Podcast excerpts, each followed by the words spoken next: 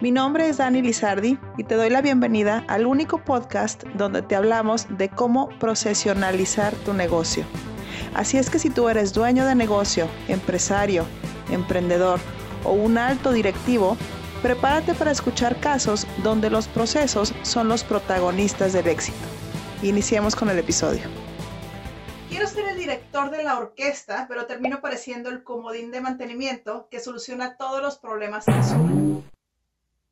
Uno de los conflictos más grandes para muchos empresarios es que pierden su tiempo tan valioso en resolver problemas cotidianos en vez de diseñar soluciones para eficientar su organización y detonar su crecimiento.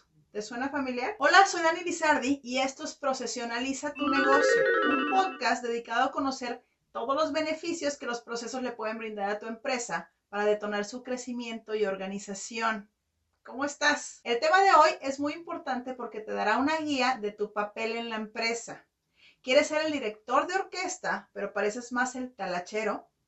Espero que te sea de mucha ayuda y logre aportar a conseguir tus metas. Así es que iniciamos. Para muchos empresarios, su idea de liderar una empresa es estar en una silla resolviendo problemas todo el día.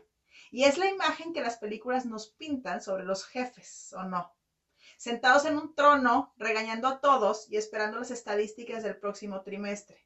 Pero la realidad es que el día a día de un empresario exitoso y con gran porvenir es más como un director de orquesta. ¿Y cuáles son sus funciones? Te preguntarás. Muy sencillo, llevar el tiempo. El director es el encargado de indicar las entradas, marcar los cambios y determinar las instrucciones. Todo debe estar perfecto para que cuando llegue el momento de la verdad, el resultado sea el esperado. Piensa de manera integral. El director de orquesta debe de conocer todo de antemano. Él diseñó un plan que todos conocen, que a diario practican y además coordina todas las decisiones. Marca la pauta y es quien define los resultados y las mejoras. ¿Y cómo lo logra? Con datos que arrojan los procesos. Cuando impones procesos, se va a notar en el resultado.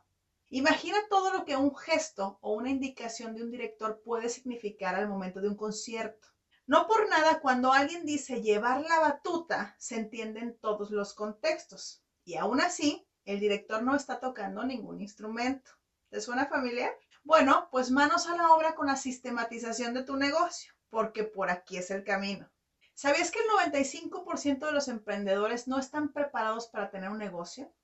Según los especialistas, la razón principal por la que las empresas fracasan es porque los líderes no dedican el tiempo necesario a aprender, comprender y fortalecer su negocio. De acuerdo con esta encuesta, no es suficiente con tener la intención. Desarrollar las habilidades y aprender constantemente es parte fundamental del éxito empresarial. Pero ¿cómo dar ese salto para convertirte en quien dicta los tiempos en tu empresa y quien lleva la orden de todo? Saca lápiz y papel porque te voy a dar unos puntos clave. Un director no lo sabe todo, pero confía en el talento de sus colaboradores. No necesitas estar atrás de todo para que resulte bien. No necesitas afinar el violín.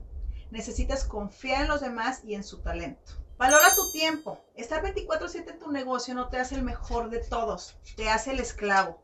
Necesitas orden en tus labores y delegar. KPIs, metas trimestrales, flujos de trabajo y demás estrategias deben de ser tu día a día si quieres mantener un verdadero orden en tu empresa. Recuerda esto cada vez que un problema aparezca. Cuando todo funciona como debe, las sinfonías suenan como un sueño hecho realidad. Así debe de ser tu negocio, todo en una ejecución perfecta y adecuada. Créeme que vale la pena esforzarse por obtener ese resultado. Ver que tus sueños se cumplen y tu organización sigue adelante es invaluable, así como el éxito. Y así llegamos al final de este podcast o video, según lo que estés viendo o escuchando. ¿Qué te pareció? Déjame en comentarios qué piensas y tus dudas para formalizar tu negocio.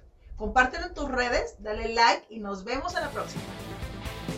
Este episodio ha concluido. Ayúdame a compartirlo para llegar a más dueños de negocio y déjame tus comentarios en nuestra cuenta de Instagram arroba metodiamx. Recuerda que un negocio sin procesos es un hobby. Nos vemos en el siguiente. Saludos.